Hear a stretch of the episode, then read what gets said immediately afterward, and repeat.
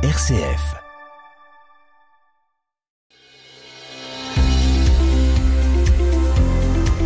Sur le sentier de la foi. Gwendoline et Loïc.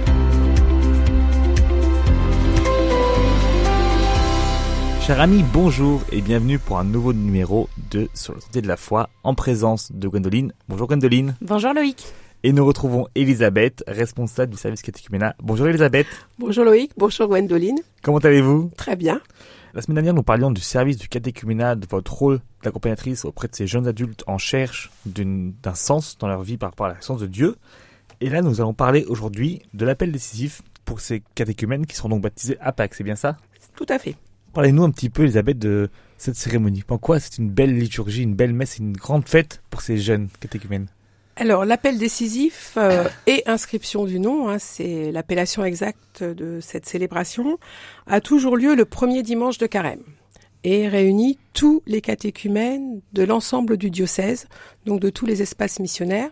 Cette année, donc, il a lieu effectivement le 18 février et ils seront 27 adultes qui euh, célèbrent cet appel décisif, qui est effectivement une belle célébration et qui montre à la communauté chrétienne que ces adultes sont accueillis par cette communauté et font la démarche de la demande de- des sacrements d'initiation chrétienne. En quoi l'appel décisif est-il un moment significatif sur le plan spirituel euh, pour les catéchumènes? Euh, tout simplement parce que c'est vraiment la première étape où ils rentrent dans la communauté chrétienne et où la communauté chrétienne euh, voit ces jeunes adultes qui demandent le baptême. Et depuis euh, quatre ans maintenant, on a décidé de faire cette célébration en tournant sur les espaces missionnaires. On ne les fait plus systématiquement à Chalon, ce qui permet aux communautés chrétiennes des autres espaces de voir qu'il y a des adultes qui demandent le baptême. Et euh, on n'a pas trop parlé de statistiques la dernière fois, mais il faut savoir que les adultes qui demandent les sacrements d'initiation chrétienne augmentent tous les ans euh, au niveau national. Et c'est le cas aussi sur euh, le diocèse de Chalon, puisque moi, quand j'ai pris la mission il y a quatre ans maintenant, ils étaient neuf. L'année dernière, ils étaient 21 et cette année, ils sont 27 27. Oui, Voilà. donc. pour le baptême. hein, voilà. Sachant qu'on en aura une cinquantaine euh, à la Pentecôte pour la demande de confirmation. Oui, donc en fait, c'est des chiffres qui augmentent chaque année. Et comment justement la communauté chrétienne, alors, connaît les catéchumènes à leur belle écharpe violette Alors, le jour de l'appel décisif, donc il y a tout un, un rituel hein, euh, concernant la célébration. Cette célébration est toujours euh, euh, célébrée par euh, l'évêque. Donc cette année, c'est l'administrateur diocésain, donc le père Denis Véju, qui célèbre cet appel décisif.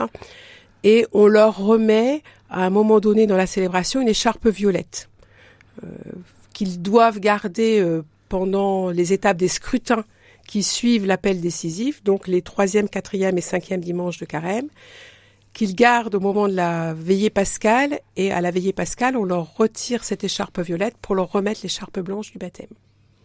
Et à la Pentecôte, à la confirmation, on leur remet l'écharpe rouge.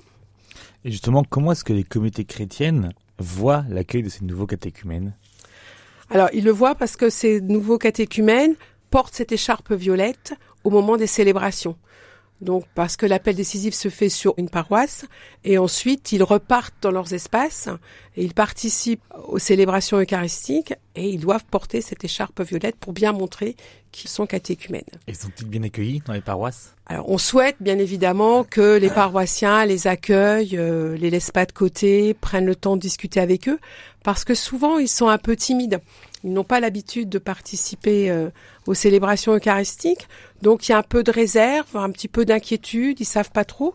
Mais il faut surtout que les paroissiens n'hésitent pas à aller euh, vers eux, à leur poser des questions, euh, à les aider aussi dans leur parcours et dans leur cheminement. En quoi cet événement reflète-t-il euh, l'engagement sérieux des catéchumènes envers la foi chrétienne?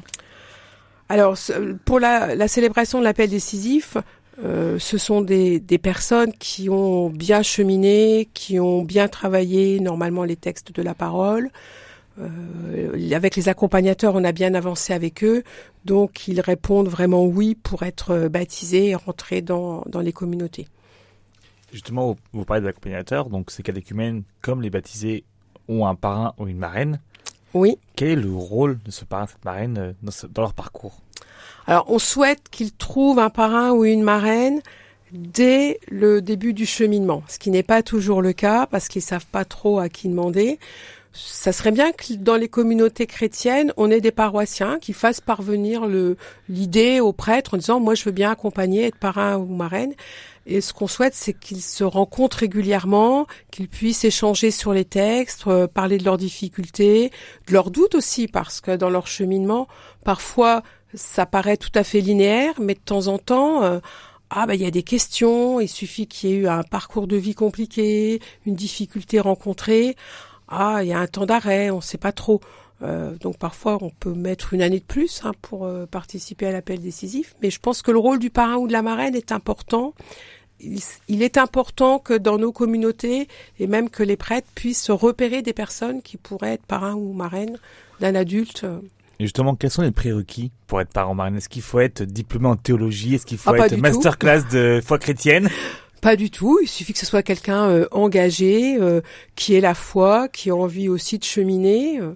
Bon, moi, j'ai eu, j'ai eu la chance d'être marraine d'une jeune adulte il y a 5-6 ans maintenant, et c'était Don Bruno qui m'avait demandé de l'accompagner. Et on a beaucoup échangé, travaillé sur les textes, elle m'a posé des questions. Et en tant que parrain ou marraine, on n'a pas forcément la réponse non plus. Hein. Comme les accompagnateurs du catéchuménat, on n'a pas forcément les réponses. Donc c'est pour ça qu'on sollicite aussi les prêtres ou les religieux ou religieuses euh, euh, dans nos groupes pour qu'ils puissent intervenir de temps en temps. Donc nous, rappelez, nous rappelons, vous êtes euh, accompagné par le père Grégoire Roulon, hum. qui est donc le prêtre accompagnateur du, du, catéchuménat. Est-ce qu'il y a des formations qui sont organisées pour les accompagnateurs pour justement apprendre à bien accompagner alors, on n'a pas forcément des formations pour apprendre à bien accompagner, mais on a des formations qui nous enrichissent nous aussi et qui enrichissent notre foi. Euh, bon, soit à Paris, soit parfois en visio. Hein, de temps en temps, on a des, réunions en visio. Soit, euh, bon, moi, je vais participer à Amiens au mois de mars. Euh, je vais à la journée de formation qui est proposée par la province. Voilà. Après, bon, je pense qu'il suffit un peu de de bon sens. Euh, si on a la foi, je pense que ça, ça aide bien. Et quel message vous allez vous transmettre aux, aux auditeurs qui, qui s'intéressent au catéchuménat ou qui voient des jeunes catéchumènes dans leur paroisse et qui souhaitent leur parler, leur dire ben, je, je prie pour toi Quels sont les messages qu'on pourrait transmettre pour ces personnes qui vont être baptisées là Pâques Il faut que les, les personnes qui ont envie d'accompagner euh, n'hésitent pas à aller rencontrer les catéchumènes. Je pense que là, pendant la période du carême, ces catéchumènes seront revêtus de l'écharpe violette, donc on peut les repérer. Il faut pas hésiter d'aller vers eux pour euh, les interroger, les questionner, échanger. Et une fois qu'ils sont baptisés, c'est aussi important que la communauté euh, les retrouve régulièrement. N'hésite pas à les inviter non plus aux célébrations. En quoi la préparation à l'appel décisif diffère-t-elle des autres étapes du catéchuménat? C'est une étape après avoir cheminé pendant un certain temps. On décide qu'ils seront baptisés à Pâques.